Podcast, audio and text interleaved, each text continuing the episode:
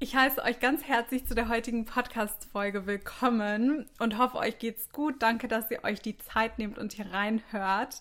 Ich bin total euphorisch und happy, denn ich habe heute wirklich eine so wunderschöne, inspirierende Podcast-Folge für euch und ich kann jetzt schon mal spoilen es ist mit Abstand meine Lieblingspodcast-Folge und das schönste Interview, was ich bisher hier auf meinem Podcast Modelwelt hatte. Und zwar mit der lieben Hannah Nietzsche. Der eine oder andere unter euch kennt sie mit Sicherheit noch, denn sie war Teil der zweiten Staffel Germany's Next Top Model und danach eine unfassbare Modelkarriere hingelegt und sie ist immer noch super erfolgreich als Model. Und ich glaube, von ihr können wir alle etwas lernen. Also ich bin mir sehr sicher, da kann sich jeder eine Scheibe von abschneiden. Und es war ein wunder, wunderschönes Gespräch. Sie ist eine total tolle, inspirierende, wunderschöne Frau mit einer so tollen Aura. Also ihr hört, ich bin hin und weg.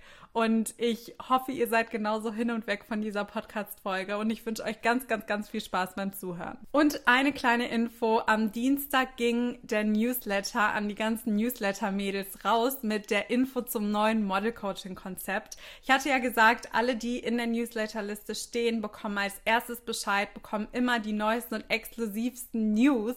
Also falls du noch nicht drin stehst und du auch immer auf dem Laufenden gehalten werden möchtest, was für neue Projekte ich plane, dann trag trag dich unbedingt ein. Den Link packe ich gerne in die Podcast-Beschreibung. Und du kannst dich aber auch auf meiner Homepage für den Newsletter anmelden. Da findest du ganz oben links einen Button, den du eigentlich nicht übersehen kannst. Und dann wirst du auch immer informiert, sobald es Neuigkeiten gibt. Ich freue mich natürlich auch bald sowieso mit euch allen das neue Konzept zu teilen. Es ist einfach so schön geworden und nochmal etwas komplett Neues, eine andere Art der Zusammenarbeit. Als kleiner Spoiler schon mal über einen längeren Zeitraum und sehr intensiv mit mir zusammen. Also ich liebe es einfach und ich freue mich so sehr, wenn dann die erste Model-Coaching-Gruppe an den Start geht. Aber wie schon gesagt, mehr Infos bekommt ihr auf jeden Fall, bekommst du auf jeden Fall von mir, denn ich werde dazu eine Podcast-Folge aufnehmen. Ich werde dazu auch ein IGTV-Video aufnehmen und natürlich auch in meiner Story drüber sprechen. Also eigentlich kannst du so oder so nicht übersehen. Und ich freue mich jetzt erstmal riesig auf diese Podcast-Folge. Ich wünsche dir ganz, ganz, ganz viel Spaß und lass uns auch gerne dein Feedback da. Also sag gerne, wie du die Podcast-Folge fandest, wie du das Interview fandest und ganz viel Spaß jetzt damit. Herzlich willkommen zu einer neuen Podcast-Folge. Ich freue mich so sehr, liebe Hanna, dass du hier Podcast bist. Ich könnte ausrasten. Danke, dass du dir die Zeit nimmst. Ich würde sagen, stell dich gerne einmal kurz vor, damit alle wissen, wer du bist. Sehr, sehr gerne. Also erstmal danke an dich auch, dass du mich eingeladen hast. Ich finde dich ganz, ganz toll und bezaubernd. Also ich bin Hanna Nietzsche. Ich war bei der zweiten Staffel bei Germany's Next Top Model eine Finalistin. Also es war zusammen mit Barbara Meyer äh, die, die Sendung. Und äh, danach, äh, man kennt mich aus den deutschen Medien, Fernsehen. Ich war auch ähm, weiterhin als Model aktiv, habe sehr viel international gemodelt und ähm, aktuell bin ich Mama. Das heißt, ich habe das Model ein bisschen zurückgeschraubt, aber bin trotzdem noch in der Branche tätig und ähm, ja, aktuell lebe ich in Amerika, bin äh, meinen großen Traum gefolgt, bin nach New York gezogen und momentan mit meiner Familie habe ich mich in, äh, bei, in der Nähe von Los Angeles niedergelassen in der zweiten Staffel. Das ist so crazy, wie lange das jetzt her ist. Ich wir, weiß. wir waren ja jetzt die 16. Staffel. Wenn man dann mal so zurückrechnet, das ist echt verrückt. Auf jeden Fall. Also das muss ich mir auch immer vor Augen halten. Also wie schnell die Zeit auch vergeht. Und äh, das ist schon schon fast Jahre, etliche Jahre her und ich fühle mich so ein bisschen wie so ein kleiner Dinosaurier zwischen den Germany's Next Topmodels Kandidatinnen. Aber es ist auf jeden Fall immer wieder spannend, äh, da reinzuschalten und die neuen Kandidatinnen zu beobachten. Schaust du es eigentlich aktiv? Kann man es in Amerika gucken? Ich, äh, diese, äh, also diese Staffel habe ich aktiv wirklich tatsächlich geschaut. Also ich äh, beobachte das Ganze. Ab und zu habe ich einige Kandidatinnen immer wieder mal mitbekommen von der Vergangenheit und dann lange, lange nicht geschaut. Und jetzt gerade ähm, durch den Lockdown und so weiter ist man ja dann doch zu Hause und äh, habe ich mir doch mal angeschaut. Das war doch spannend und ähm, habe ich tatsächlich auch deine Folge mitbekommen und ja, es sind eigentlich ganz tolle Mädels dabei, inklusive dir. Oh, du bist süß. Ach ja, ich finde das auch immer interessant, weil mit manchen Mädels spreche ich, die sagen, sie schauen es gar nicht mehr. Also sie haben es nach ihrer Folge gar nicht mehr geschaut und andere verfolgen es noch total und sind größere Fans sogar, als wo sie selbst teilgenommen haben. Also, also ganz ehrlich, habe ich die ganzen anderen Folgen auch nicht geschaut. Diese Sendung ist mir ins Auge gefallen, weil da so einfach so viel Diversity diesmal dabei war. So viele verschiedene Typen, so viele verschiedene Mädchen, irgendwie äh, Petite Models, Plus-Size Models, Transgender, äh, so viele einfach tolle Typen und deswegen hat mich das sehr interessiert und geflasht und deswegen habe ich auch eingeschaltet. So davor hat es mich jetzt nicht, dass es mich nicht interessiert hat, sondern man war selber so beschäftigt mit seiner eigenen Karriere und ähm, ja, nur dieses Mal hat man echt aus den Medien ein bisschen mehr davon mitbekommen, dass einfach so viel an Diversity dabei war und das hat mich halt sehr interessiert. Finde ich auf jeden Fall cool, dass du eingeschaltet hast. Aber erzähl doch gerne mal, wie war deine Geschichte als Model? Hast du mit Germany's Next Top Model überhaupt angefangen zu modeln oder hattest du schon vorher gemodelt?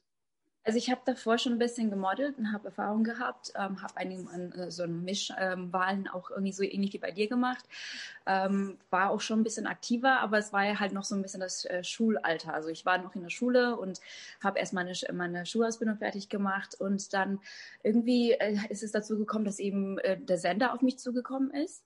Also die haben mich kontaktiert über, ich war damals auch in so einem Modelforum auf Pro7 angemeldet und dann haben die mich tatsächlich kontaktiert und gefragt, hey, hättest du nicht Lust, irgendwie bei Germany's Next Topmodel mitzumachen? Und da war das echt so damals noch, dass ich eigentlich einen Vertrag äh, hätte unterschreiben sollen für eine Kapstadt-Agentur und wäre auch nach der Kapstadt geflogen. Das wäre voll bezahlt gewesen. Also damals wurden tatsächlich diese Sachen noch bezahlt, dass man halt eigene, dass die Agentur halt die Reise irgendwie übernimmt und sonstiges Apartment. Und es war ein kompletter so Contract für mich, was, was zum ersten Mal so ein richtig großes Ding für mich war. Und da musste ich mich tatsächlich entscheiden, mache ich das oder mache mach ich die Sendung? Und damals war halt Germany's Next Topmodel noch so dieses volles neue Ding. Das die erste Staffel mit Lena Gerke. Heidi Klum ist die Top-Ikone, was sie immer noch nach wie zuvor ist. Aber man hat da noch nicht so dieses äh, schlechtere Image, sag ich mal, gehabt von Casting-Sendungen. Und ähm, das war halt alles frisch und neu. Und meine Eltern und ähm, Bekannten, die waren halt alle so, ihr macht das auf jeden Fall. Und haben mich dann halt so ein bisschen dazu gepusht. Und dann habe ich mich dazu entschlossen, mitzumachen und zu bewerben. Und habe niemals damit gerechnet, dass ich überhaupt so weit komme. Und ja, so nahm das, nahm das Ganze dann eben den Lauf. Auch krass, dass du gerade gesagt hast, damals haben sie noch alles gecovert. Also die ganzen Kosten, wenn man ins Ausland gehen will. Ja. ich kenne jetzt kein einziges Model, wo das noch übernommen wird. Auch wo ich im Ausland war, die Agenturen ja. haben immer von Anfang an gesagt, hey, komm lieber mit einem Budget, weil du musst das alles erstmal selbst zahlen, bis du arbeitest. Ja, die Zeiten haben sich auf jeden Fall krass geändert. Also wie gesagt, damals, als ich frisch angefangen habe, war die Branche noch eine ganz, ganz andere, als sie heutzutage ist. Und da gab es tatsächlich noch irgendwie Verträge mit ähm, Agenturen, die dann es teilweise auch übernommen haben. Also es wurde ein Budget gesetzt für das Model, das wurde eingeflogen und klar, dann, wenn das Budget halt überschritten wurde oder so, dann natürlich musst du aus eigener Tasche dann weiter bezahlen. Aber äh, tatsächlich damals, wenn du noch ins Ausland geflogen bist, gab es ein Budget für ein gewisses Model, wenn sie ein großes Interesse an dir hatten und dann wurde tatsächlich bezahlt. Und heute ist das gar nicht der Fall. Also du musst wirklich jeden kleinsten Pups sozusagen selber bezahlen äh, du kommst in die Agentur und dann kriegst du schon eine Rechnung, nach, so nach dem ja. Motto. Ne? Du musst alles selber irgendwie vorfinanzieren und wenn du heute irgendwie als Model ins Ausland reisen möchtest, dann musst du ein eigenes Budget mitbringen und äh, wird gar nichts mehr bezahlt. Ja, so ist das leider. Die Zeiten ja. sind vorbei. und Fall. dann hattest du teilgenommen an der Show und wie ging es dann bei dir weiter? Mich interessiert das so sehr, weil es war einfach bei dir noch eine ganz andere Zeit und ich finde das total spannend ja. zu hören. Wie ist dein Weg dann weitergegangen? Also wir waren ja damals ähm, auch wie, wie die, die aktuellen Kandidaten dann erstmal unter Vertrag äh, bei der Klum-Agentur und eben bei ProSieben. Und äh, das hat alles, ähm, ja, dann habe ich erstmal über die eine Zeit lang gearbeitet, bis ich gemerkt habe, okay, für mich selber persönlich funktioniert das jetzt nicht so. Und ich war tatsächlich äh, damals auch eine der ähm, ersten, die sich sozusagen aus dem Vertrag gelöst haben und den im Alleingang dann weitergemacht haben. Und äh, für mich ähm, stand es ja sowieso von vornherein fest, dass ich weiter modeln möchte und ähm, habe dann allein ähm, im Alleingang bin ich dann ins Ausland gegangen, war in, in Paris und in, ähm, in Mailand, also die ganzen Modehauptstädte durchgemacht und äh, wurde dann tatsächlich auch ähm, jetzt unabhängig von der Show aber von IMG gesigned in Paris und habe dann äh, damals auch was lustig war äh, mit Payment Amin. Er war dann tatsächlich mein Booker in Paris. äh, ich wurde sehr kritisiert von ihm in der Sendung und dann, äh, wie das der Zufall sogar so wollte, hat er mich dann doch gut gefunden, obwohl ich so viel kritisiert inspiriert worden bin damals von ihm und wurde dann gesigned von IMG und dann ging die Reise eben für mich weiter ähm, ins Ausland. Und also es war für mich dann wirklich so, dass ich halt mich eher von der ganzen Show und dem ganzen Image gelöst, äh, selbst gelöst habe und war dann einfach unterwegs in den ganzen Modemetropolen und habe die ganz normale Modelreise selber sozusagen ohne dieses Castingshow-Image dann gemacht. Und ähm, ja, ich glaube, das war vielleicht auch, was mich so ein bisschen gerettet hat über die Jahre, dass ich halt so meinen eigenen Stempel noch selber mir aufdrucken konnte, sozusagen, und mir mein eigenes Image aufgebaut habe, ein bisschen fern von der Sendung. Klar hat mir auch die Sendung geholfen, also ich möchte das auf gar keinen Fall schlecht reden, weil mir das so einen kleinen Hype gegeben hat. Es war ein super Sprungbrett für mich und die Leute haben ähm, mich sozusagen von der Sendung wiedererkannt und ich glaube, das hat mir über die Jahre auch sehr geholfen, dass ich halt weiterhin in den Medien arbeiten konnte. Und ähm, ja, nur war das dann wirklich so, dass ähm, damals, heute ist es vielleicht nochmal ein bisschen anders, weil eben die ganze Influencer-Geschichte so ein bisschen mhm. gegangen ist und die ganze Modebranche verändert hat. Aber damals hatte die Sendung nach, da glaube ich, nach der dritten, vierten Staffel oder so, so ein bisschen schlechtes Image ab. Also die ganzen GNTM-Mädchen wurden auf Castings dann nicht so ernst genommen als Model und ich glaube, für mich damals zumindest, war das dann doch sehr hilfreich, dass ich mich so ein bisschen losgelöst habe und eigene Karriere verfolgt habe, ohne dieses Ganze. Und dann haben mich Leute und Kunden mir da ein bisschen ernster genommen, weil ich tatsächlich echte Modeljobs gebucht habe, ähm, die ganzen Sachen, die ich echten Castings gemacht habe.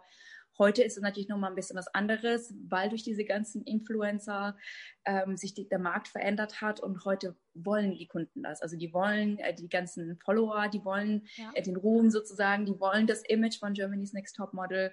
Und äh, ich finde es hier echt total interessant, wie sich das alles so ein bisschen gewendet hat und verändert hat und eigentlich total spannend, aber halt auch sehr verblüffend für mich. Was ist dir direkt aufgefallen, als du bei GNTM dann im Prinzip raus warst und in die echte Modelwelt entlassen wurdest? Was ist was, was dir aufgefallen ist direkt? Also es war dann doch ein bisschen anders. Also auf jeden Fall Germany's Next Top Model ist Entertainment. Es ist auch sehr gutes Entertainment. Also die Shows sind sehr vielfältig ähm, sozusagen gestaltet und die Challenges, die da auf die Mädels einprassen, sind schon, bis, sind schon real, aber in der echten Modewelt, man wird nicht dazu gezwungen. Also es ist nicht, nicht so dieses, du musst das jetzt machen, sondern da wird vorher dein Booker fragt dich, hey, das ist ein Job, der eventuell das und das von dir abverlangt, ist das okay für dich? Und in der, jo in der Show wird man so ein bisschen schon fast dazu gezwungen, Sachen zu machen, die nicht, man nicht so gerne macht eigentlich. Und das ist eigentlich immer so ein bisschen für mich persönlich unethisch. Mhm. Äh, für die Show natürlich, klar, wenn man, wenn man sich als ähm, German Next Topmodel Kandidatin bewirbt, nimmt man das auch so in Kauf. Man weiß ganz genau, was auf einen zukommt. Äh, die Mädels, denke ich mal, sind gebrieft. Es wurden schon so viele Staffeln am Laufen und man weiß ganz genau, dass es Showbusiness ist und es gehört dazu und es ist auch ein bisschen Entertainment. Die Modebranche selbst ist vielleicht ein bisschen anders, aber es stimmt schon, dass wenn man gewisse Jobs nicht machen möchte, hat man halt den Job nicht. Also ja. ne, das ist, das stimmt dann schon irgendwo in dieser äh, also Hinsicht hin. Wann war dann so der Punkt, dass du gesagt hast, okay, ich möchte lieber ins Ausland gehen, Deutschland reicht mir jetzt vielleicht in Anführungszeichen nicht? Man äh, macht dann halt doch so einige Märkte mit, auch in Deutschland. Es ist dann immer wieder so dieselbe Show, sag ich mal. Ne, dieselben Leute, dieselben Fotografen. Ähm, also Deutschland hat einen sehr guten Markt. Also Deutschland hat einen sehr guten Commerz, also Commercial Markt, sage ich mhm. mal, Katalog und so weiter, äh, Werbung. Und das ist auch ganz toll. Und nach wie vor ist äh, Deutschland einer meiner stärksten Märkte, wenn es ums Geldverdienen geht. Okay. Aber ich war dann, habe mich selbst nicht gefordert gefühlt in dem Sinn, äh, okay, Kreativität und ich wollte halt ein bisschen meine Grenzen austesten als Model. Ich wollte auch sehen, was da noch mehr geht an Karriere. Und äh, um wirklich bekannt zu werden international als Model, äh, muss man doch ein bisschen auch äh, die anderen Märkte ausprobieren. Und da wollte ich einfach mich austesten. Also ich hatte auch den Traum, schon von klein auf immer nach New York zu gehen. Und das war mein allergrößtes Ziel und ähm, das wollte ich dann halt umsetzen. Und ähm, was ich, das Lustige weiß, ich meine, mittlerweile hat sich vielleicht ein bisschen durch die ganze Corona-Krise geändert, aber damals, als ich angefangen habe, habe ich gemerkt, als ich nicht in Deutschland war, war die Anfrage für meinen Typ viel, viel größer, als wenn ich in Deutschland war. Also sprich, die Kunden fanden mich interessanter. Ich war viel irgendwie, was weiß ich, ne, so diese, dieses ganze Glamour-Ding war, glaube ich, schon mhm. äh, für die Kunden größer, weil die gedacht haben, okay, jetzt buchen die ein Model, das irgendwie nicht in Deutschland irgendwie sitzt, sondern die ist jetzt aus Amerika und es ist so dieser Fancy-Faktor, ne, ja. irgendwie also ganz paradox. Also als ich dieselben Kunden haben mich in Deutschland, als ich da vor Ort war, nicht gebucht. Aber als ich dann im Ausland war, weil ich so ein bisschen diesen, diesen internationalen Stempel hatte und den, den ganzen Touch hatte, ne, äh, dann auf einmal war ich interessant für die Kunden und äh, wurde dann eingeflogen extra. Und äh, das ist also ganz, ganz paradox. Ne? Welchen Markt bevorzugst du jetzt? Also ich meine, offensichtlich, du lebst in den USA, aber findest du den deutschen Modelmarkt trotzdem besser oder doch der in Amerika? Weil was mir einfach auffällt in den USA, ich finde, der Modelmarkt dort ist doch offener. Besonders in Städten wie LA oder Miami ist zum Beispiel die Größe oder Diversity ist da jetzt nicht was total fernab ist, wo hier in Deutschland ist es dann doch eher, wird immer noch manchmal geguckt, hm, jetzt ist da ein Petit-Model dabei, okay, und wir haben jetzt ein Curvy-Model. Das ist trotzdem irgendwie noch was Außergewöhnliches. Und ich finde in den USA nicht, wie siehst du das? Ich sehe das genauso. Also was mir halt aufgefallen ist, dass meistens viele Trends ja auch aus dem Ausland kommen oder ist auch aus Amerika. Deutschland hält sich auch so ein bisschen an diesen amerikanischen Markt wenn da irgendein Trend drüber schwappt, dann nehmen die Deutschen das auch so ein bisschen an sich an. Aber der deutsche Markt war doch lange, lange so ein bisschen zäher. Also auch dieses mhm. Diversity und irgendwie, ähm, was weiß ich, Models auch vielleicht ähm, von einer anderen ethnischen Herkunft, war dann eher so dieses, Exo okay, das ist jetzt der exotische Typ, aber sie fällt jetzt nur für einen Job äh, gut für uns sozusagen. Aber jetzt irgendwie durch den amerikanischen Markt, der jetzt ein bisschen offener ist und verschiedene Typen auch castet, das sind dann auch Personalities, also jetzt nicht nur irgendwie der klassische Modeltyp, sondern wirklich Gesichter, die auf, auffällig sind oder irgendwie Menschen mit Makeln, aber dieser Makel macht dann, ein, dann einen besonders. Das ist, wird halt hier in Amerika eher gefragt und ich glaube auch für mich selber war das dann halt auch so, dass ich hier so ein bisschen meinen Platz gefunden habe, weil lange, lange in diesem klassischen Markt, also ich habe gearbeitet, also Beispiel auch so Märkte wie Paris oder Mailand oder sonst irgendwas. Ich habe gearbeitet, aber es war jetzt nicht so gut. Also ich habe nicht meine Money-Jobs dort gemacht, sondern äh, das hat, ich musste erstmal so ein bisschen meinen Platz finden. Und erst dann, als ich sozusagen nach Amerika gegangen bin, es war auch lustig, die Amerikaner haben als komplett alle meine Bilder aus der Mappe geschmissen und gesagt, das ist, das taugt zu gar nichts. Und das Lustige war, damals haben mir echt meine Booker immer noch gesagt in Europa so, ja, du bist noch nicht, du bist noch nicht bereit, du bist noch nicht ready, wir müssen ein Buch aufbauen, du musst noch nach Athen, du musst noch nach so, sonst irgendwo, Hongkong oder sonst irgendwas, ne? Und dann komme ich da an mit diesen ganzen Bildern, äh, wo ich dachte, okay, ich brauche die Bilder. Und ähm, damals war es übrigens auch so, dass mein Booker gemeint hat, geh bloß nicht nach New York, du bist noch nicht bereit, die Agenturen wollen dich noch nicht und äh, du musst ihnen erstmal zeigen, wie irgendwie, wie vielseitig du bist. Und dann komme ich da mit meiner Mappe. Die sagen, ja, wir finden dich toll, aber deine Bilder sind kacke. Alles rausgerissen und sozusagen von Anfang an neu musste ich dann ähm, halt anfangen. Und ähm, so, die wollen einfach so dieses Unbefleckte. Die wollen einfach dich als Typ, als Personality. Und meine Agentur dann auch erstmal von diesen High Fashion mich weggezerrt, weil die ganzen Jahre habe ich versucht, so High Fashion zu sein, wo ich halt auch nicht die Größe dazu hatte. Ich war schon immer ein bisschen kurviger und hatte dann immer Schwierigkeiten, so meinen Platz zu finden, so ne, in dieser Modewelt. Und erst dann, als ich nach Amerika gegangen bin und meine Booker gesagt haben, hey, mach doch ein bisschen mehr Glamour, mach doch ein bisschen mehr Swimwear, mach ein bisschen mehr nutz deine, deine Sexiness und deine Weiblichkeit und wir machen das zu deinem Image. Und als, als da, das, das sozusagen passiert ist und auch diese ganzen Bilder rausgekommen sind und die ganzen Cover dann irgendwie an, hinterher gekommen sind und dass es sich dann mit äh, Maxim und ähm, FHM oder halt damals war, äh, gibt, gibt ja das Magazin nicht mehr, aber halt auch so ähm, wenn, wenn ich dann zum Beispiel eine L gemacht habe oder so, dann wurde das eher auf meine Weiblichkeit aufgebaut. Und es dann hat geklickt, weil ich mich dann wohlgefühlt habe, weil ich meinen Platz gefunden habe. Und dann haben mich sozusagen die Amerikaner dazu so ein bisschen äh, gepusht. Ne? Und dann kamen auch die Commercial Jobs, die dann ein bisschen mehr Geld eingebracht haben.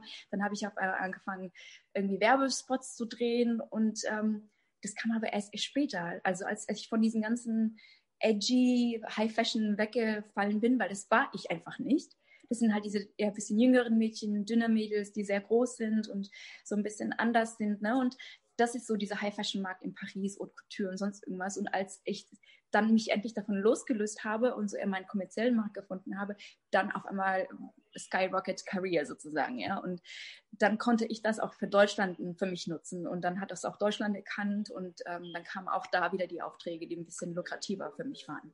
Ich finde das so spannend, was du alles erzählst, weil ich finde es auch so schön zu hören, dass wenn man einmal seinen Platz gefunden hat und sich da auch wohlfühlt, dass man dann darauf aufbauen kann. Und ganz oft habe ich auch das Gefühl, Mädels, die anfangen zu modeln, die sehen sich vielleicht selbst oder die Agenten sehen sie in einer bestimmten Nische und dann, egal was passiert, sie wollen da unbedingt rein, obwohl das vielleicht gar ja. nicht die richtige Branche ist. Also wie für dich jetzt High Fashion einfach nicht die richtige Branche war geht es ja für und das viele andere das heißt, das heißt ja auch nicht, dass du die, zum Beispiel diese gewisse eine Schiene nie machen wirst. Ne? Mhm. Also irgendwie kreuzt du dann doch mal wieder rüber. Ich hatte auch High-Fashion-Jobs, ich habe auch Modenschauen gemacht und sonstiges, aber das war dann halt nicht, wo ich mein Geld verdient habe. Es war dann nicht, wo ich mich am wohlsten gefühlt habe, weil zum Beispiel in der Zeit, wo ich dann eben eher so in dieses Edgy rein wollte oder auch meine Agenten mich versucht haben, da rein zu pushen, weil das waren halt die Klienten, die sie hatten, so, ne? Mhm ich habe die Castings nicht gebucht, weil ich einfach, auch wenn ich aufs Casting gegangen bin, mich nicht wohlgefühlt habe. Ich war super dünn, aber mir ging es total schlecht dabei. Ne? Also irgendwie, ich war nicht gesund, ich habe es nicht richtig ausgestrahlt und ich hätte das da auch nie wirklich reingepasst, auch wenn ich noch mehr abgenommen hätte und noch mehr, weil ich einfach nicht dieser Typ gewesen bin. Und dann, ähm, als es dann irgendjemand anderes gesagt hat, nee, guck mal, das, diese Schwäche, wo dann gesehen wird in dir, ist genau das, was dich auszeichnet. Und das ist vielleicht dein Markt. Und dann auf einmal hat sich auch ein bisschen gewendet für mich. Ne? Auch irgendwie klar, jeder möchte jetzt irgendwie ein High-Fashion-Model sein, weil das sieht nach sehr viel Glamour aus. Aber auch zum Beispiel der kommerzielle Weg ist gar nicht mal so verkehrt, weil A, verdienst du da mehr Geld, B, sind die Kunden viel, viel netter. Die oh, behandeln ja. dich viel mehr wie ein Menschen. Du kannst dir die Jobs ein bisschen mehr aussuchen und du hast einfach so eine andere freundliche Art und Weise. Ne? Und klar, den, die anderen Jobs willst du auch machen, aber das sind eher Branding. Das sind die Branding-Jobs, die dich zum Beispiel als so einen Namen machen. Und da vielleicht die, da sollte man vielleicht schauen, dass man so eine gesunde Mischung findet, dass man vielleicht ein bisschen Branding mitnimmt, wenn man sich auf das nächste Level halt begeben möchte, aber trotzdem irgendwo ein Pflaster findet, wo man gut Geld verdient, weil heutzutage gibt es so viele Models ja. und nicht jeder verdient Geld, auch gerade mit den Influencern. Was spannend ist und was gut ist find, und was den Markt total geändert hat, finde ich, die Influencer haben viel mehr ähm, Einfluss auf ihre eigene Karriere. Mhm. Das heißt, wenn die selber ihr eigenes äh, ihr Management machen, ihre eigene Produktion führen, ihr eigener ähm, ihr eigenes Brand sind, haben die viel mehr mitzubringen als ein ganz stinknormales Model, das keinen Follower hat, keine Zahlen hat, keinen Namen hat. Und das Mädchen wird ja dann ausgenutzt oder das kann, das dann, kann dann sozusagen auch von den Kunden oder den Fotografen, den Agenturen ein bisschen mehr ausgenutzt werden, weil da kommt es auf etwas an. Ne? Du musst ja. dann quasi das machen, was die anderen Leute vorschreiben. Aber als jemand, der vielleicht selber ein bisschen mehr Eingriff und ähm, also halt ein bisschen mehr seine Karriere mitbestimmen kann, kannst du sagen, was du möchtest und kannst du dir die Kunden aussuchen und die kommen dann auf dich zu. Und äh, andersherum musst du dich anstellen, die Cattle Call Castings, ja, das stimmt. jetzt mal so, ne? Und äh, da so ein bisschen rauszufallen, ich glaube, das tut dann ganz gut, wenn du so deine eigenen Stärken kennst, deine eigene Nische weißt und dann dich da komplett ausbaust und äh, sozusagen in dem Fach die Beste dann wirst. Auf jeden Fall. Finde ich, hast du sehr, sehr schön gesagt. Wie war es denn bei dir? Also haben dich dann im Prinzip deine Booker oder ja die Agenturen dann dazu genötigt, das hört sich jetzt so gemein an, aber wurde dir dann gesagt, du musst deine Kurven verlieren oder du sollst die und die Maße haben, das und das Gewicht? Oder war das eher so, dass du gesagt hast von dir aus, ich möchte das? Nee, auf jeden Fall war das auch so, dass man halt dann ein bisschen dazu gepusht worden ist. Also ich habe, ähm, also bevor ich auch bei IMG oder so war, war ich noch bei anderen Agenturen. Man hat sich über die Jahre auch so versucht, okay, welche Agentur, mit, mit wem komme ich am meisten klar, wer hat so meinen Kundenbereich, wo passe ich dazu, welch, mit welchen äh, Booker verstehst du dich auch am besten, weil das ist ja auch ganz wichtig, dass du da irgendwie so menschliche Connections hast, wo jemand an dich glaubt und dich dann in die richtige Richtung pusht. Äh, wo du auch wirklich reinpasst. Und am Anfang war das halt noch nicht so, weil ich halt noch sehr jung war. Da hat man auch so einfach nur darauf gehört, okay, ich muss jetzt genauso sein, wie die mir das vorschreiben. So, ne? Das war dann gar nicht so, ich muss mich jetzt finden als Mensch und äh, kann mich als Person äh, Personality ausfalten in diesem Job, sondern es war eher so, okay, du bist ein Gesicht von vielen und jetzt musst du das machen, was wir dir sagen. Und dann hat man halt sehr viel versucht abzunehmen und man vergleicht sich ja auch mit den anderen Mädels und man lebt mit denen in einem Apartment und mhm. da sind dann vielleicht so ganz, ganz dünne Mädels dabei, die dann irgendwie die ganzen ganzen Jobs äh, buchen, aber man weiß halt nicht genau dahinter, warum buchen sie den Job? Vielleicht daten sie gerade den Agenturchef, man weiß es nicht. Ne? man weiß ja es so nicht. Ganzen, man ja. weiß es nicht. Muss aber man vergleicht sich da trotzdem. Man ist so ein bisschen naiv, als, äh, als wenn man als Anfängermodel. Ne? Und ähm, dann, dann denkt man sich, okay, das liegt jetzt alles nur an mir und ich bin nicht dünn genug, ich bin nicht schön genug oder sonst irgendwas. Man macht, macht sich diesen Druck und ähm, klar, auch wenn dann die Agenturen äh, oder auch die Kunden dann äh, irgendwie Bilder von dir machen in Testshootings und du kommst zu deinem Testshooting und bist total krank, du hast Fieber, du fühlst dich überhaupt nicht gut und denkst, okay, heute ist mein, der schlimmste Tag meines Lebens. Und dann mach, nimmst du die äh, Bilder auf und ähm, die fotografieren dich und dann sagen sie in der Agentur, boah, das sind die geilsten Bilder, die du je gemacht hast, weil du aussiehst wie eine Leiche. Wow. ne, dann, äh, dann denkst du dir auch so, okay, was stimmt jetzt mit mir nicht? Irgendwie was, warum finden die mich nicht gut oder so, ne? Und wenn du dann davon dich loslöst und die richtigen Leute findest, die deinen Typ gut finden und die dich auch so nehmen, wie du bist, dann, äh, dann auf einmal klickt das. und das ist, das ist einfach, ich, ich, ich weiß nicht, also für mich war das zumindest so, ne, dass ich dann endlich, als ich so dieses andere ablegen konnte, dass ich selber nicht war, wo ich mich selber nicht wohlgefühlt habe, wo mich die Leute nicht wirklich gesehen haben, sondern die wollten mich einfach, die haben mich als Nummer gesehen, die haben mich als Haarfarbe gesehen, als Augenfarbe gesehen und ich musste dann halt genau diese Zahlen sozusagen erreichen, die einfach auf dem Papier waren, weil das der Kunde nachgefragt hat. Und als dann endlich die Kunden kamen, die gese gesehen haben, okay, wir, wir suchen ein Mädchen mit Personality, wir suchen ein Mädchen, die Kurven hat, wir suchen ein Mädchen, die eine Story zu erzählen hat und die dann vielleicht irgendwas in mir gesehen haben, in meinem Leben, in meiner Story was gesehen haben, dann auf einmal hat es funktioniert. Aber das, dann brauchst du halt auch die richtigen Agenten, die richtigen Fotografen, die Leute, die dich unterstützen und das Team, das dich auch in die richtige Richtung pusht. Ich habe hier einen Leitfaden von Fragen, aber ich habe gerade tausend andere Fragen, die ich unbedingt stellen muss.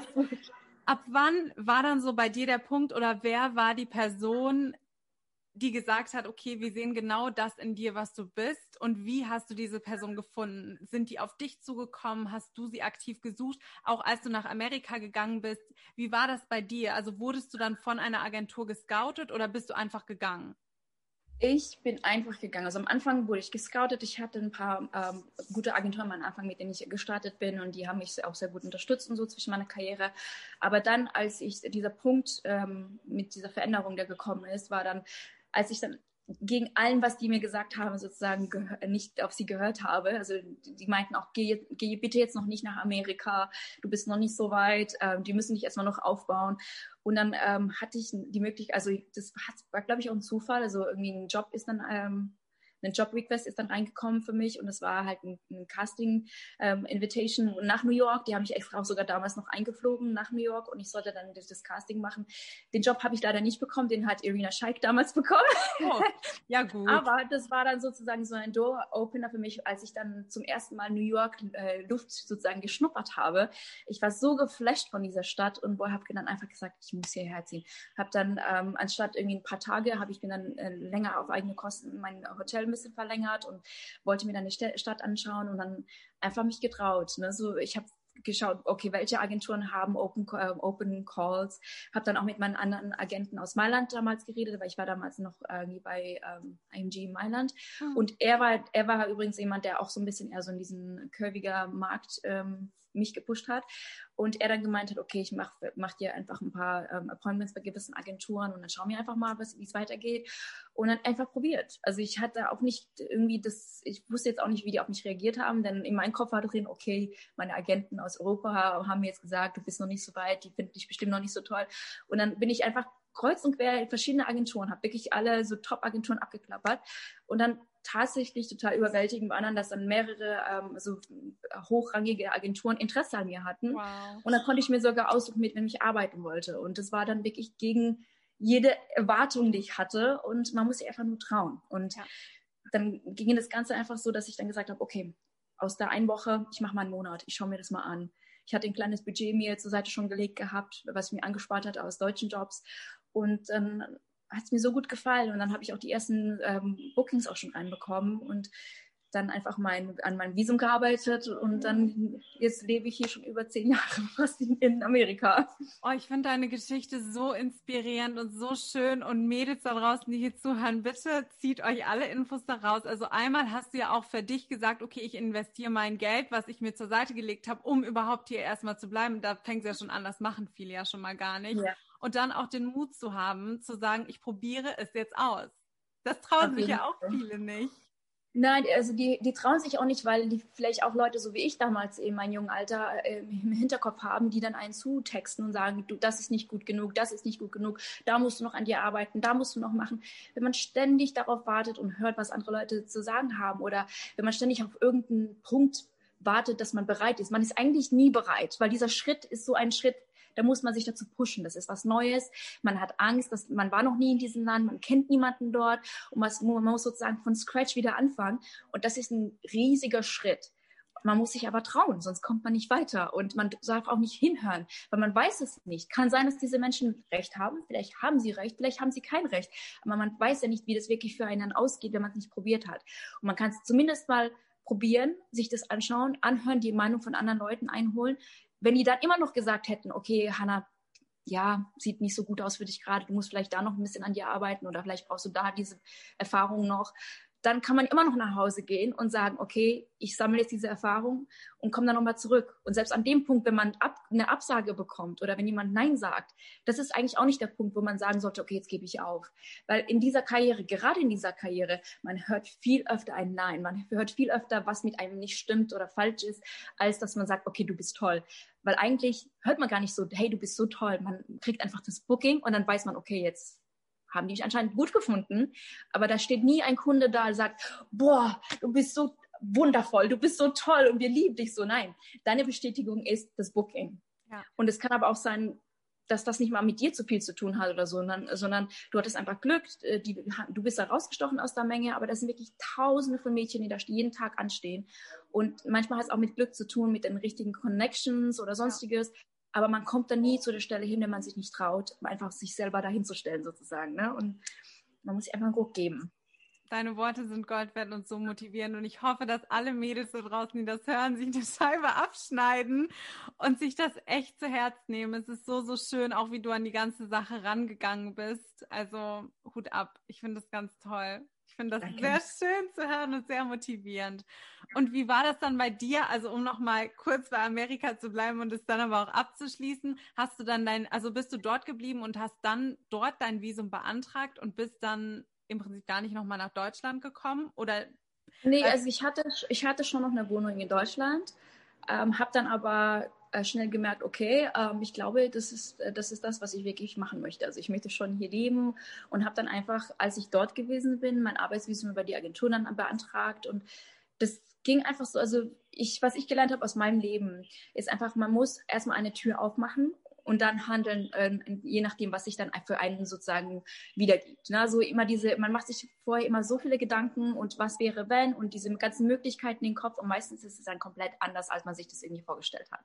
So, für mich immer alles klärt sich von selbst. So, äh, man muss sich aber erstmal nur diesen, diesen ersten Schritt, diese Überwindung irgendwie aufbringen und diesen ersten Schritt trauen und dann kommt einen auf einen, zu und da kann man reagieren. Klar ist es gut, wenn man einen guten Plan hat. Also sprich, ich bin ja nicht einfach unvorbereitet hingegangen. Ich hatte ein bisschen auf jeden Fall äh, Cash zur Seite gelegt, wo ich sage, wo ich wusste, okay, jetzt die nächsten Monate, auch wenn ich nicht arbeite, komme ich über die Runden. Und das ist, glaube ich, ganz wichtig, dass man sich einen Plan macht, dass man nicht so blauäugig dran geht und sagt, okay, jetzt gehe ich mal dahin und hoffentlich die Agentur bezahlt alles. Nein, weil dann kann man auch sehr schnell ins Minus geraten und ja. ähm, ne, ich meine, selbst gerade am Anfang kommt man auch erstmal ins Minus, weil dann kommen erstmal die ganzen Setcard-Kosten rein zu, die Reisekosten und sonstiges Hotel. Vielleicht findet man noch nicht sein ein eigenes Apartment und lebt dann erstmal in einem Model-Apartment mit irgendwie zehn anderen Mädels und zahlt halt ja. trotzdem, als würde man in einem ähm, eigenen Apartment leben. Ne? Also kennst du ja selber. Ja. Und ähm, ne, dann sagt die Agentur, okay, jetzt brauchst du aber ein Test-Shooting und das wird aber auch abgezogen von deinen Kosten. Das heißt, dann hast du irgendwie ein großes Booking und am Ende bleiben dir fünf Dollar übrig an deinem Booking. Ja. Und da muss, ist es schon ganz gut, wenn man dann halt ein bisschen auf eigene Tasche dahin geht, äh, weil das ist nämlich auch dann, wo du deine eigene Unabhängigkeit hast, dass dann die, wenn die Agentur sie jetzt sagt, okay, jetzt hast du nicht Geld gemacht, äh, jetzt musst du nach Hause reisen oder jetzt musst du doch diesen Job machen, den du nicht machen möchtest, sondern du kannst dann sagen, nee, ich äh, habe mein eigenes Geld hier und ich nehme nur die Jobs an, die mir zusagen, wo ich mich wohlfühle und äh, mache das halt auf eigene Sachen. Ne? Und dann stellt man sich halt ein Budget.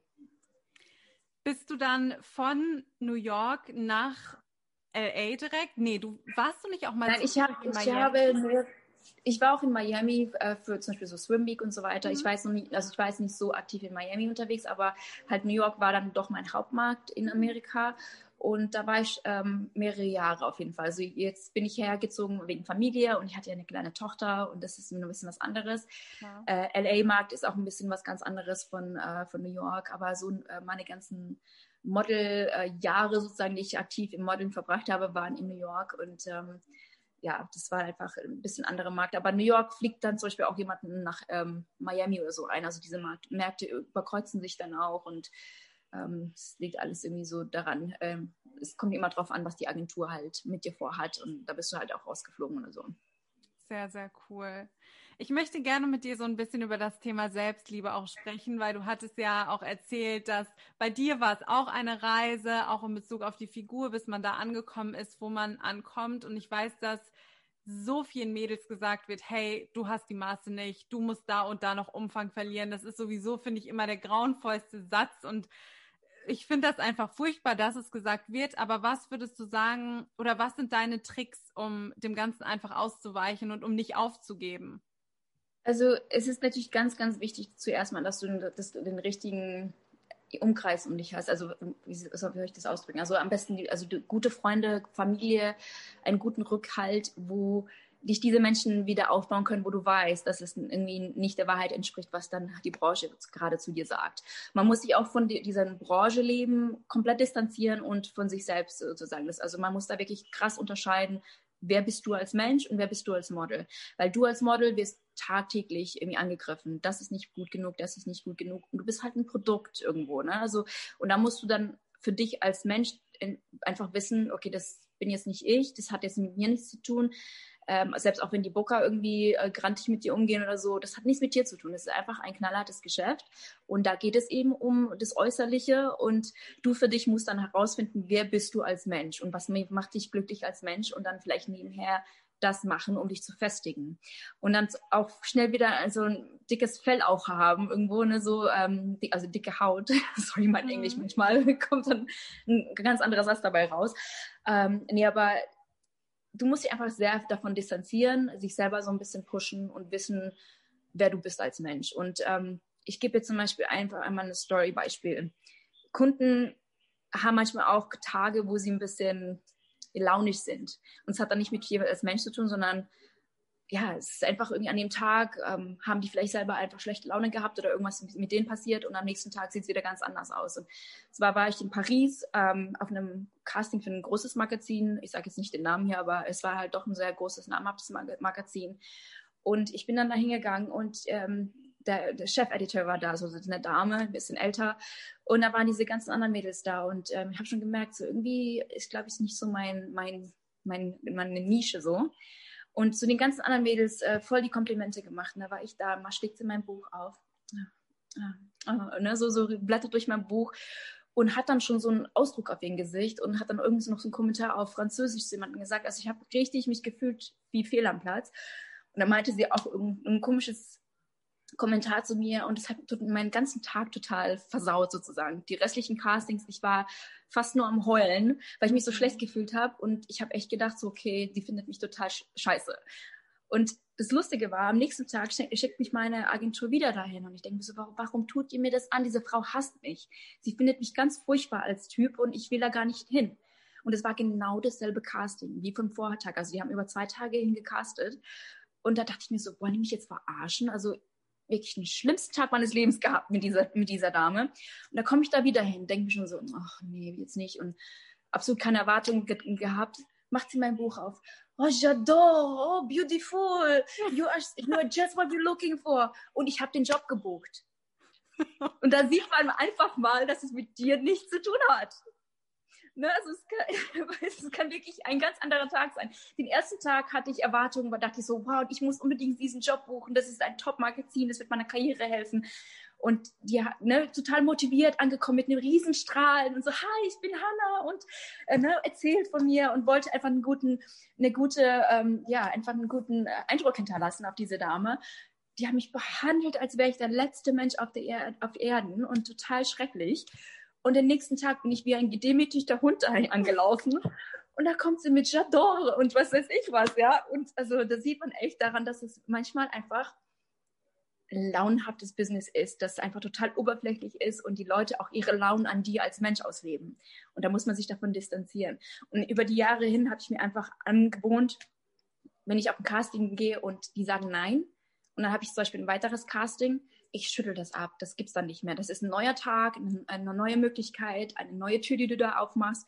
Und es ist egal, weil wie gesagt, auch in diesem Fall, egal ob du diese Menschen fünfmal irgendwie, wenn die dir fünfmal Nein sagen, das sechste Mal sagen sie vielleicht ja. Und es war genau in meinem Fall. Die hat zuerst Nein gesagt. Ich war furchtbar für sie. Und da komme ich am nächsten Tag mit demselben Buch mit da an. Und da sagt sie mir auf einmal, ist ganz toll. Also es ist wirklich eine ganz, ganz crazy Branche mit, äh, mit, eigenen, ganz verrückten Persönlichkeiten, die auch diese Castings machen. Jeder ist so ein bisschen exzentrisch auf seine eigene Art und Weise und da muss man echt sich so ein bisschen davon distanzieren und sagen, okay, ist halt so, Showbusiness. Und dann macht man einfach sein Ding. Und selbst wenn man hundertmal Nein hört, wieder aufrappeln und wieder hin, wenn, wenn das wirklich der Traum ist. Aber man muss auch für sich dann wieder so Grenzen finden, wo man sagt, okay, tut es mir psychisch noch gut? Ja.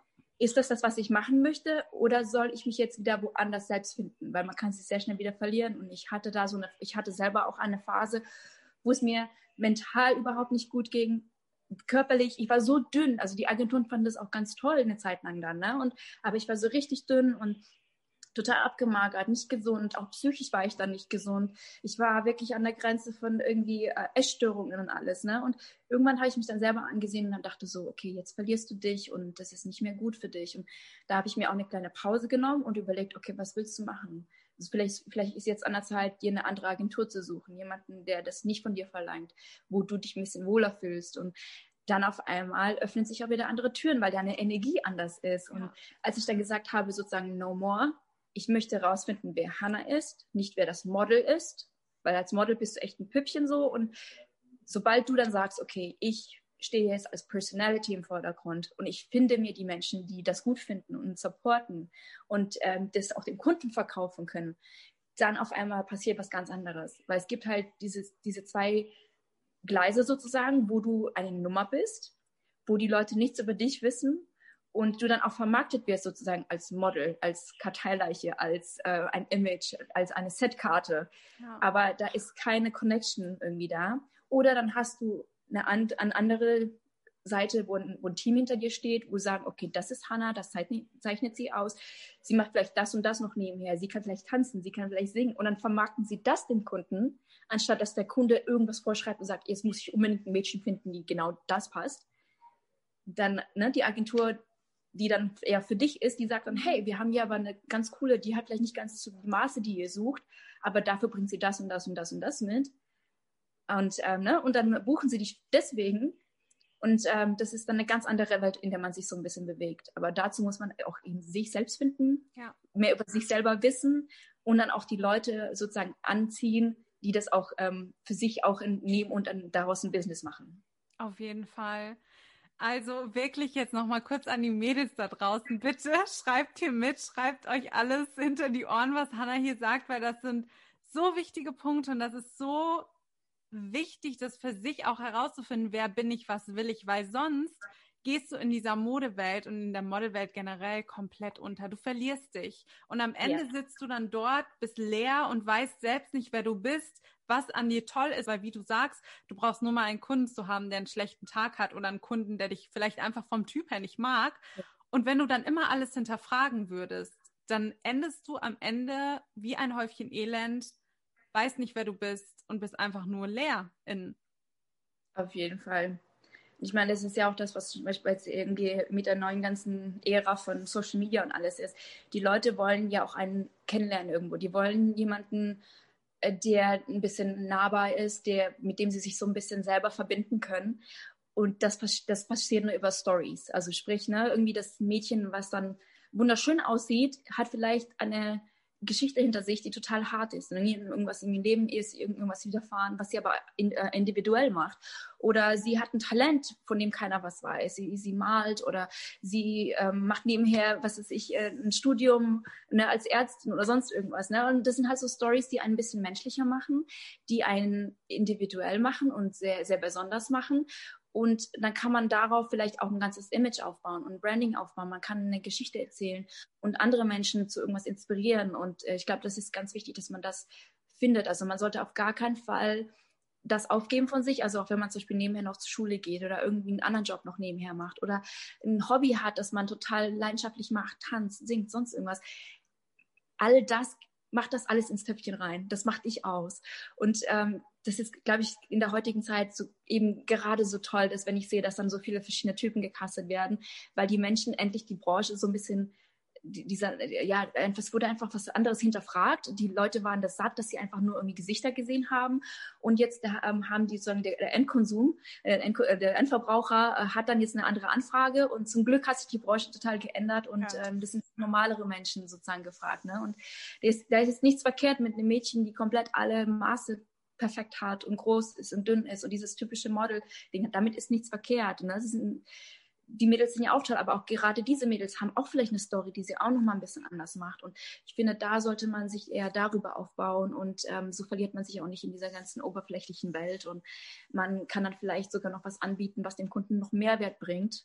Vielleicht hat man, äh, was weiß ich, äh, Eigenschaften als was ist ich Marketing im Marketing oder sonst irgendwas und kann den Kunden da noch ein bisschen was aufgeben. Vielleicht bist du gut in Production und kannst dann selber dich mit einbringen in den Job und so. Und dann bringst du immer was Neues irgendwie an, an den Set, wo dich so ein bisschen unaustauschbar macht. Und das ist das, was, glaube ich, wichtig ist, dass du rausfindest über dich, was dich eigen und besonders macht, wo dich die anderen Leute nicht auswechseln können.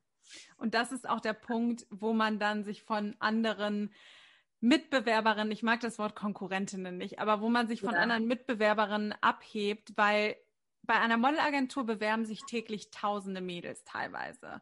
Und ja du hebst dich ab, indem du bist, wer du bist, mit deinen besonderen Eigenschaften und indem du auch weißt, was deine besonderen Eigenschaften sind. Und wenn du das nicht weißt, kannst du die natürlich auch nicht hervorheben. Genau.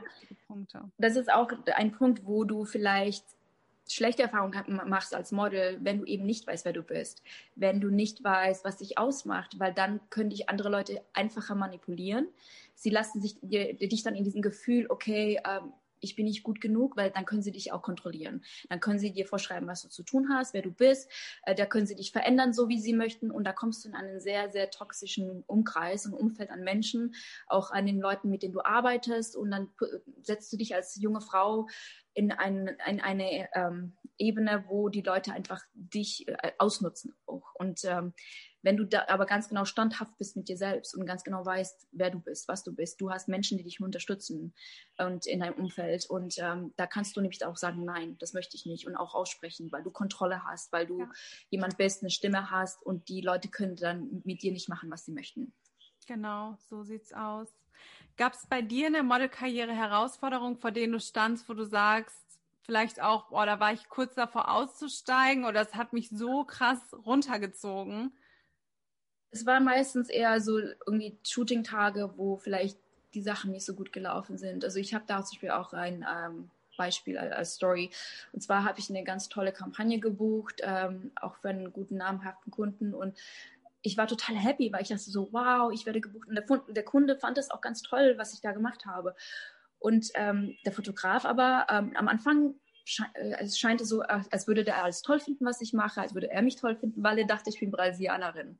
Es war so sein eigenes Faible, so wie, ne, der, der mochte halt brasilianische Frauen und brasilianische Models und dachte, ich bin auch brasilianisch oder so vom Look her und hat mich da noch ganz nett behandelt. Und als ich dann, als er mich dann gefragt hat, so, wo kommst du her? Und ich dann meinte, ja, ich bin Deutsch, aus Deutschland, ne? tschechische Wurzeln aus Deutschland. Auf einmal kippte dann die Laune dann war ich nicht mehr dieses Traumgirl oder so, was, was er anscheinend dachte, dass ich bin, weil anscheinend war ich dann nicht mehr gut genug für den. Ne? Und dann hat er mich wirklich von jetzt auf dann komplett anders behandelt.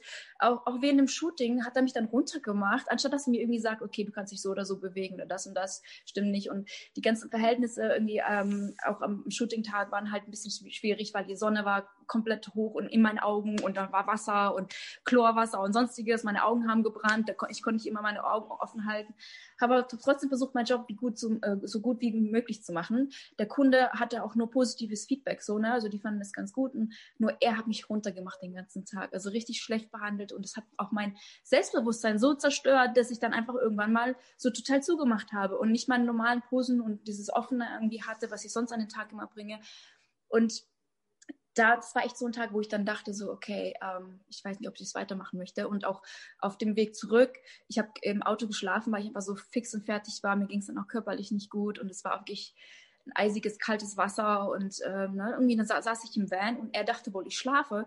Redet der mit dem Kunden über mich, der Kunde dem nur halt Gutes gesagt, also wir, wir sind total happy mit dem Tag. Und er dann angefangen so, ja, aber das Model, die war aber schon nicht so eine gute, also da gibt's bessere Models, also die, also ich fand die jetzt überhaupt nicht gut, ne, so richtig viel runtergemacht vor dem Kunden und ich war im Auto neben dem, ne, so, er meinte halt, er dachte halt, ich schlafe oder so, oder hat es vielleicht auch bewusst so gemacht und ähm, war halt ein Fotograf, der halt nur mit äh, Victoria's Secret Models und sonst irgendwas gearbeitet hat und hat sich das so raushängen lassen, dass er doch so Experte ist und hat mich da echt einfach nur schlecht, mich schlecht fühlen lassen den ganzen Tag, nur weil der anscheinend irgendeinen schlechten Tag selber mit sich hatte oder so. Ich habe keine Ahnung, was sein Problem war. Ne? Und äh, das, das, sind so Tage, wo man dann denkt, so, ey, will ich das noch weitermachen? Irgendwie, ich fühle mich total wie ein Häufchen Elend gerade. Ich, irgendwie meine Welt ist gerade zusammengekracht und ich fühle mich echt wie, wie, wie, ein Nichts. Und da muss man sich halt echt wieder aus, ähm, irgendwie davon distanzieren als Mensch und wieder so ein bisschen aufraffen und sagen, okay, das hat mit mir jetzt nichts zu tun. Ich meine, der Kunde fand das gut, hat mich gebucht und äh, es kam dann auch ein Folgebooking äh, von dem Kunden und so, ne? Und nur wenn dann irgendwie jemand schlecht behandelt, das hat dann mit dir nicht so wirklich was am Hut, so, ne? Und ist halt nur schwierig, sich da wieder so ein bisschen rauszuarbeiten. Und ähm, für mich war das dann echt so eine Reise von Soul Searching über die Jahre hinweg. Und ähm, als ich dann halt gemerkt habe, okay, das hat mit mir jetzt nichts als Mensch wirklich zu tun, sondern halt ne, mit vielleicht mit den Launen von den anderen Leuten, die gerade da am Tag sind, dann ähm, ja, dann irgendwann macht man sich halt keine Gedanken mehr darüber und das ähm, betrifft dann einen auch nicht mehr so. Aber am Anfang war das halt wirklich hart, gerade als wenn man halt noch so jung ist, unerfahren ist, vielleicht auch selber sich noch nicht traut, was gegen den Kunden zu sagen oder gegen diesen Fotografen. Heutzutage wird das ja auch eher angesprochen, ne? also diese, durch diese ganze MeToo-Bewegung oder so, wenn dann auch irgendwie die Fotografen sich ähm, missbenehmen äh, äh, sozusagen, ne? oder sie greifen dich irgendwie an, wie sie dich nicht angreifen sollten. Hast du als Model heutzutage mehr Power, da irgendwie sich auszusprechen dagegen? Ähm, zum, als ich angefangen habe in der Karriere, war das halt nicht der Fall. Und dann hat man halt Angst, macht man zu und dann denkt man, okay, ich will auch die Agentur nicht verärgern oder sonstiges. Und da zieht man sich zurück. Aber das tut einen auf Dauer nicht gut und äh, deswegen würde ich nur allen Mädchen da draußen raten, wenn ihr in irgendeine Situation gerät, wo ihr euch nicht wohlfühlt, ruft euren Agenten an, spricht mit jemandem darüber, behaltet es nicht für euch, weil es ist nicht okay, so behandelt zu werden, ja. egal in welcher Situation. Auch wenn Fotografen am Set sind und die sagen dann, kannst du dich jetzt mal ausziehen oder dir irgendwelche Nummer zuschieben und sagen, hey, ich, hab den, ich würde dich gerne für ein Booking buchen, aber das so ist mein Casting-Situation. Ruf mich an und wir treffen uns nach dem Casting spricht euch aus. Lasst es nicht zu. Und vor allem nehmt es auch nicht in euch ein. Also es kann einen total kaputt machen. Vor allem, wenn man alleine als junges Mädchen damit umgehen muss, so, ne? Lasst es euch nicht gefallen, weil das ist nicht die Norm. Nee. Es war vielleicht mal so die Norm in der Branche, einfach weil man sich nicht viel getraut hat oder so, ne? Aber die Karten sind komplett neu gemischt in der heutigen Zeit. E eben durch diese ganze Personality-Wandel und so weiter. Ihr habt was zu sagen als Mädchen und ihr habt auch das Recht, Nein zu sagen. Ihr habt auch das Recht auszusprechen und irgendwie dann auch einen Agenten davon zu benachrichtigen und habt nicht Angst, dass dann eure Karriere nicht weitergeht. Sie wird weitergehen, aber dann müsst ihr euch halt jemand anderen, andere Kreise suchen, wo man eben euch nicht so behandelt. Und äh, deswegen, also ich kann es nur ans Herz legen, dass man dann eben an solchen Tagen nicht aufgibt, sondern einfach weiß, okay, es gibt einfach Arschlöcher da draußen. Das ist ja. einfach so. Oh ja. Oh ja wirklich eine so unfassbar wichtige Sache, auch selbst in diesen Kreisen, wo eigentlich alles seriös zu sein scheint, gibt es trotzdem noch Leute, die sich unseriös und einfach unkorrekt auch verhalten.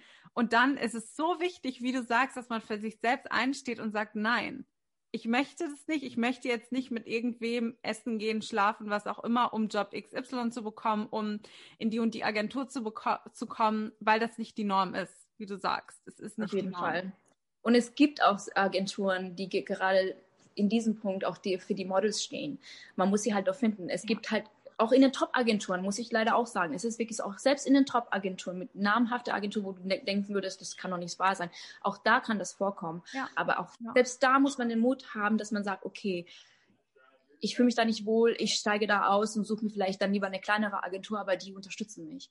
Aber Gott sei Dank, wie gesagt, gibt es auch Leute, die eben nicht dafür stehen und die auch die Models unterstützen und die Models schützen. Und da hat sich sehr viel gewandelt in den letzten Jahren und zum Glück auch. Ne? Und da darf man sich nicht einschüchtern lassen oder denken, okay, jetzt ist meine Karriere vorbei, wenn ich jetzt äh, irgendwie gegen äh, einen großen Designer oder so ausspreche oder wenn, wenn dann ein großer Fotograf ist, der auch Top-Namen schon geshootet hat, wenn der sich unkorrekt verhält, ihr müsst das ansprechen, weil sonst ist, ihr fällt dann auch in so ein Loch rein, wo das auch so weitergeht weil dann ne, kriegt ihr auch so ein Image ab, dass sie sagen, okay, das ist ein Mädchen, mit, mit der kann man machen, was man will, weil auch diese Kreise halten ja auch zusammen. Ne? Das ist oh, so eine kleine, so ein kleiner, so eine kleine Familie, die dann zusammenhält quasi, aber auch natürlich auch in den, bei den schwarzen Schafen sozusagen. Die halten dann auch alle schön zusammen und dann, dann ähm, buchen sie sich gegenseitig irgendwie den Jobs, wo, wo äh, jeder weiß, okay, da wird jetzt nicht dagegen gesprochen. Hm. Und da, da will man gar nicht rein in diese Kreise. Ne? Also das, wenn, wenn man dann irgendwie an jemanden gerät, wo man sich unwohl fühlt, man will mit sowas nicht arbeiten. Und das macht auch eine Karriere heutzutage auch nicht mehr aus. Ne? Also diese ganzen ja, über Casting, äh, über, über Casting Couch da sozusagen in, in einen Job zu kommen, ne? es ist nicht notwendig, wirklich nicht. Also da muss man auch keine Angst haben, Bedenken haben oder sonstiges. Es geht auch anders. Auf jeden Fall. Auch das solltet ihr euch hinter die Ohren schreiben. Auf jeden Fall. Das ist halt ein Thema, das so ein bisschen sensibel ist und man spricht es ungern auch an, weil es halt immer noch so tabu ist. Aber mir persönlich über die Jahre, weil ich bin jetzt auch Mama von einer kleinen Tochter und so, ne? Und man macht sich über sowas Gedanken und sowas ist wichtig auch anzusprechen, gerade für die jungen Mädels. Und ähm, man darf da keine Angst haben oder so. Und das ist einfach ein Thema, was genauso wichtig ist, weil ich, man muss ja auch geschützt sein irgendwie, irgendwie und sich auch wohlfühlen in seinem Job und ähm, da einfach einfach die richtigen Leute um sich haben, die Agentur ansprechen und einfach sagen, hey, das ist heute passiert am Shooting. Und wenn die dann, wenn diese Agentur dann so tut, als wäre nichts, dann ist vielleicht diese Agentur auch nicht die richtige Agentur für einen. Auf jeden Fall. Und dann muss man, finde ich, für sich auch selber akzeptieren und sich eingestehen, mein Seelenfrieden und mein inneres Wohlbefinden und mein inneres Glück steht an dieser Stelle einfach viel, viel weiter vorne als jetzt irgendein Job, der mit vielleicht viel Geld verbunden ist oder irgendeiner bestimmten Karriere. Weil am Ende des Tages finde ich auch immer, ist es wichtig, dass man happy ist, dass man mit sich selbst im Reinen ist. Und sowas kann einem das halt komplett nehmen. Und für bestimmte Sachen mit Sicherheit zahlt man seinen Preis, keine Frage, aber man muss sich immer fragen, welchen Preis bin ich bereit Ich meine, mein, klar, man beißt auch ab und zu mal einen sauren Apfel und macht dann vielleicht äh, ja, irgendwie Jobs, ja. wo man jetzt nicht zu so spannend für einen sind oder man muss über seine äh, Grenzen hinaus oder irgendwie man hat, äh, man fühlt sich jetzt nicht so wohl bei einem Job, aber man macht ihn einfach, man weiß, es bringt einen voran dann macht man das halt. Das ist halt die Branche und Entertainment ist halt knallhart und manchmal. Ne? Und manchmal bist du für mehrere Wochen, Monate weg von deiner Familie, wenn andere irgendwie Feiertage feiern oder so, oder bist du am Arbeiten? Und das hat so, das hat schon viele Schattenseiten. Und da verzichtet man auch gerne drauf, aber man muss, glaube ich, für sich so, eine, so einen Strich ziehen, wo man sagt, okay, bis hierhin lasse ich mich sozusagen ausnehmen, ausnutzen, auch psychisch, emotional, körperlich oder sonst irgendwas. Aber hier, das ist mein Heiligtum, das ist meine kleine Welt, in der ich mich zurückziehe und da darf keiner irgendwie eindringen, da darf keiner sein. Und äh, man muss sich das auf jeden Fall bewahren, sonst, verli sonst verliert man so viel von sich selbst. Und es ist, glaube ich, ganz, ganz wichtig, dass man so in diesem gesunden Grad findet. Oh ja, auf jeden Fall. Ach, so schön. Ich, ich mache jetzt hier mal einen krassen Cut bei dem Thema und frage dich nochmal was zu GNTM, auch wenn das jetzt gar nicht. Kein Problem. Reinpasst. Aber ich möchte dir unbedingt noch diese Frage stellen. Und zwar wird mich bei dir interessieren, Hast du, also wie ging es bei dir generell weiter? Fandest du GNTM war da der Türenöffner? Hast du dich danach bei Agenturen beworben? Oder wie war generell so dein Gefühl jetzt nach GNTM dann in der normalen Modelwelt-Karriere? Um, ähm, also es war nicht komplett äh, von Nachteil, sage ich mal. Also es, äh, in gewissen Sachen haben mir sehr die Türen geöffnet. Also zum Beispiel heute, ich kann sagen, dass ähm, Germany's Next Top Model auf jeden Fall sehr hilfreich war, was diese Medienwelt für mich anbelangt. Es war eine gute Schule. Ähm, ich habe auch gewisse Sachen dadurch bekommen, die vielleicht ich als normales Model nicht bekommen hätte. Also eine größere Aufmerksamkeit. Die Medien waren ein bisschen mehr offen mit mir sozusagen dann und ich konnte mir dann selbst dadurch einen Namen aufbauen. Ähm, andere Jobs, die ich vielleicht so, sonst nicht bekommen hätte. Also es öffnet schon sehr viele Türen und sehr viele Möglichkeiten. Man muss nur wissen, wie man sich das für sich selber rausnimmt. Mhm. Ähm, auf der anderen Seite, damals äh, sozusagen, als diese Modewelt noch so frisch war, ähm, waren einige Kunden ein bisschen voreingenommen. Also wenn man da gesagt hat, okay, ich war Kandidatin bei Germany's Next Top Model, hat man das nicht so ernst genommen, weil damals aber auch ein ganz anderer Typ gefragt war. Also man hatte schon sehr nach diesem klassischen Modeltyp gesucht und wenn man dann so ein bisschen auf diese Personality-Schiene gegangen ist, dann wurde man nicht ernst genommen. Aber es war damals. Heute ist es ein ganz anderes Ding. Und ich glaube, heute kann man sehr viel für sich daraus schöpfen. Man muss aber nur wissen, wie man mit den Medien umgeht. Also wenn man das für sich selber nimmt, um sein eigenes Image aufzubauen, sich dann vielleicht davon losreißt, also nicht nur alleine auf diese einzige Schiene, weil jedes Mal, wenn du dich vorstellst, ich bin Germany's Next Top Model, ja gut, nächste Sendung kommt wieder raus und dann ist wieder eine Germany's Next Top Model. Ne? Also ja.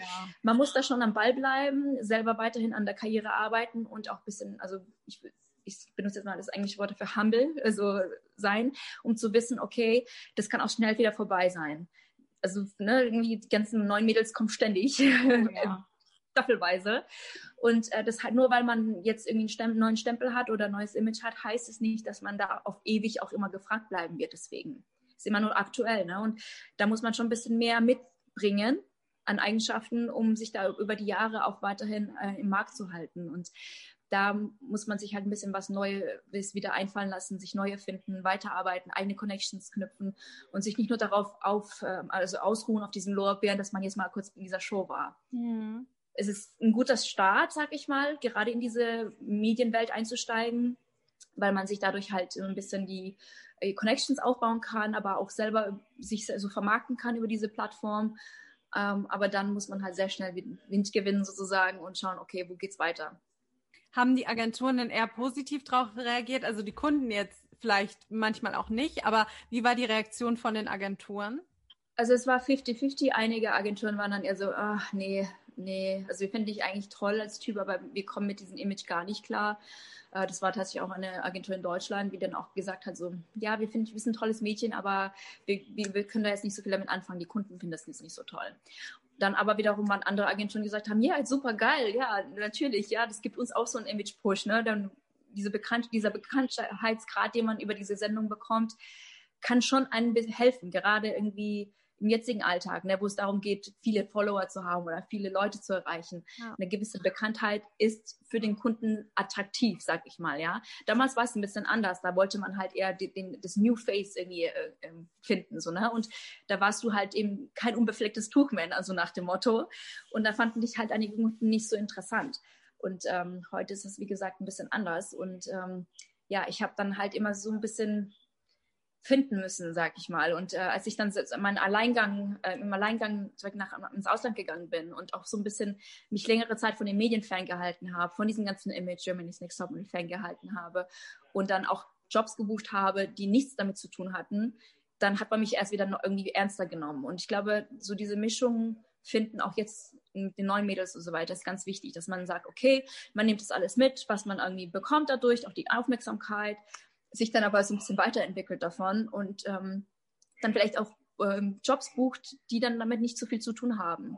Ja. Sondern dann, dann einfach selber vielleicht andere Testshootings macht oder so weiter, weil es ist halt auch wichtig, dass man dann ein neues Image sich sucht, dass man sich auch nicht zu schade ist, vielleicht andere Jobs zu probieren, äh, wo man sagt, okay, jetzt Germany's Next Topmodel, ähm, normalerweise wird man das jetzt nicht machen oder so, weil man jetzt ne, bekannt ist, aber vielleicht für, für die Modelmappe ist es ein guter Fotograf oder ein guter Kunde und dann macht man es halt doch, ne, irgendwie für weniger Geld, als man nehmen würde. Und das bringt dann vielleicht ein auf die Dauer ein bisschen mehr. Und da muss man halt echt so ein bisschen eine goldene Mitte finden und schauen, okay, wie entwickle ich mich weiter, damit es auch weitergeht ohne diese Sendung. Hast du eigentlich die Bilder aus der GNTM-Modelmappe für dein normales Portfolio auch verwendet? Auf gar keinen Fall, nein. Aber das war bei uns, äh, ich meine, die Shootings, die ihr mittlerweile macht in den ganzen neuen Sendungen, ihr habt ja zum Beispiel äh, äh, dieses eine ähm, Setcard-Shooting gemacht und so weiter. Das sind richtig schöne Bilder, die du auch so für deine Modelmappe nehmen kannst. Damals war das alles noch sehr so ein bisschen experimentell bei uns mit irgendwie krassen Make-up und Verrückten und sonst was. Habt, habt ihr ja auch. Das ist dann eher so diese, diese Entertainment-Faktor in der Sendung. Und das würdest du jetzt nicht in die Modelmappe nehmen, aber so eher so diese natürlichen Sachen oder diese Fashion-Sachen, die ihr ab und zu macht, äh, mit ähm, Ellen von Unwert, diese Sachen zum Beispiel, die, die waren ganz toll. Und das kann man dann schon im echten Leben auch für sich nehmen. Ähm, damals, was wir im, im, in, unserem, in unserer Mappe hatten, das war dann schon ein bisschen zu, zu crazy irgendwie. Und das ist eine schöne Erinnerung, die man sich an die Wand vielleicht hängt oder mal seinen Kindern dann zeigt. Aber so richtig gemodelt habe ich mit den Bildern nicht. Ich finde es so witzig, weil das ist auch tatsächlich das, was mein ehemaliger, also meine ehemalige Mutteragentur hatte ich auch hier im Podcast und das ist genau das gleiche, ja. was sie auch gesagt haben. Und ich hatte das auch mal in einem Video auf TikTok, hatte ich dann die Unterschiede zwischen GNTM und der Modelwelt offengelegt und dann waren die Leute auch so, ja, warum hatest du das jetzt so? Aber das ist gar kein Hate, aber es ist einfach Fakt, dass die Bilder bringen die in der echten Modelwelt nicht. Nein, die Bilder sind ganz lustig. Als Erfahrung ist das lustig. Ich meine, als Zuschauer sind da gewisse Shootings, die da gemacht werden, sind die total spannend und man, ja. ne, Explosionen im Hintergrund. Das hast du manchmal auch als Model, ne, wenn es ein bisschen extravagantere Jobs sind. Aber die Image-Sprache ist doch ein bisschen was anderes und vor allem hast du auch nicht ein Shooting, was dann in 30 Sekunden abgeht und ne, dann shootest du den ganzen ganzen Tag, bis du den, das perfekte Bild hast für den Kunden. Und das ist eine ganz andere Imagesprache. Und ähm, klar, fürs Fernsehen ist es total spannend, irgendwie vom Gebäude runterzuspringen und da in irgendwelchen Perücken und sonst irgendwas rum, rumzubaumeln. Aber das verkauft in der echten Welt jetzt nicht unbedingt so, ne? Und da ist schon ein Unterschied. Und ähm, das ist auch okay. Ich meine, Germany's Next Topmodel ist einfach Entertainment. Und es ist auch gutes Entertainment. Die Show macht ja auch Spaß so zu gucken. Und wenn da Drama ist, ist ganz toll und so, ne? Also, aber so, so im echten Leben, klar, da, da sind andere Bilder ein bisschen gefragt und ähm, ja, es ist nicht alles schlecht an Germany's Next Topmodel, auf gar keinen Fall. Ich meine, man hat ja auch Spaß an der Sendung, man erlebt was durch die Sendung, man lernt so viele tolle Leute kennen, man ähm, sammelt schon gewisse Erfahrungen, die man vielleicht als normales Mädchen von nebenan nicht haben würde. Und das muss man schon wertschätzen, auf alle Fälle. Ähm, aber dann halt, was Modewelt ähm, ne, dann weiter irgendwie anbelangt, ähm, das ist ein bisschen was anderes. Ja, so sieht's aus. Und das ist, wie du sagst, es sind zwei unterschiedliche Branchen. Das eine ist halt die Modelwelt, wo du als Model und nicht als Personality da bist und bei GNTM geht's halt dann doch primär um dich und deine Personality. Und ja, da ist halt laut sein zum Beispiel dann gut, Streitigkeiten sind gut, Zickereien sind gut, viel Action, viel ja. Make-up, viel Haar ist gut. Und das ist dann halt, es ist eine andere Branche, wie du ja. sagst. Aber man kann es auch gut miteinander verbinden, wenn man schlau ist. Ne? Man, das ist ja, das, deswegen geht man ja auch in so eine Show, weil man dann weiß, okay, ich habe hier Karrieremöglichkeiten, ich kann mir mein eigenes, meinen eigenen Namen aufbauen, ich komme vielleicht an Kunden, die ich vorher so nicht äh, dran gekommen wäre und das nimmt man halt für sich mit als Package. Ne? Und solange man nicht sich nur darauf verharrt und in dieser Welt bleibt, weil dann machst du nur eine Casting-Sendung nach der anderen und was ist dann? Ne? So, dann, äh, wenn man sich weiter ein bisschen daraus weiterentwickelt und sein eigenes Ding dann macht, äh, dann denke ich mal, fährt man echt einen ganz guten Zug damit. Ich meine, sieht man auch an, an den einigen ähm, Gewinnerinnen, wie zum Beispiel Lena Gerke oder selbst eine Barbara Meyer oder ne, da gibt's äh, Sarah Noro. Ich meine, die hat eine ganz andere Richtung eingeschlagen, auch mit ihrer Charity-Geschichte und so. Und ne, so da gibt's echt Top-Musterbeispiele an Mädels, äh, dass diese Karriere doch funktionieren kann. Aber sie haben sich auch ein bisschen davon losgeeist. Sie moderieren, sie machen ihr eigenes Fashion-Label, sie, äh, was weiß ich, probieren sich im Film aus, in anderen Bereichen aus. Und ich glaube, das ist ganz wichtig, dass man das dann auch so macht, ne? dass man alles, was man da an ähm, Eigenschaften mitbekommt von dieser Show, dass man das für sich mitnimmt und äh, das Beste daraus äh, schöpft und dann auch diese Kontakte nutzt. Sonst bringt das eigentlich tatsächlich nichts, sondern dann ist man nur so ein Entertainment für andere Leute im Fernsehen, aber äh, eine Karriere kommt dann irgendwann nicht daraus dabei heraus. Ne? Und es kann dann auch schnell ins Negative dann schlagen, dann bist, gehst du durch Schlagzeile, durch Schlagzeile, aber das ist alles negativ und das möchte man dann halt auch nicht unbedingt. Und ähm, einfach, ja, mitnehmen, was geht, die Erfahrung sammeln, das mit Spaß sehen und dann äh, in die eigene Welt sozusagen eintauchen. so sieht's aus. Ich schließe das Ganze jetzt mal ab mit einer letzten Frage, die ich dir ganz gern stellen würde. Und zwar, was würdest du Mädels, die mit dem Modeln gerade anfangen und Fuß fassen wollen, als Tipp mitgeben?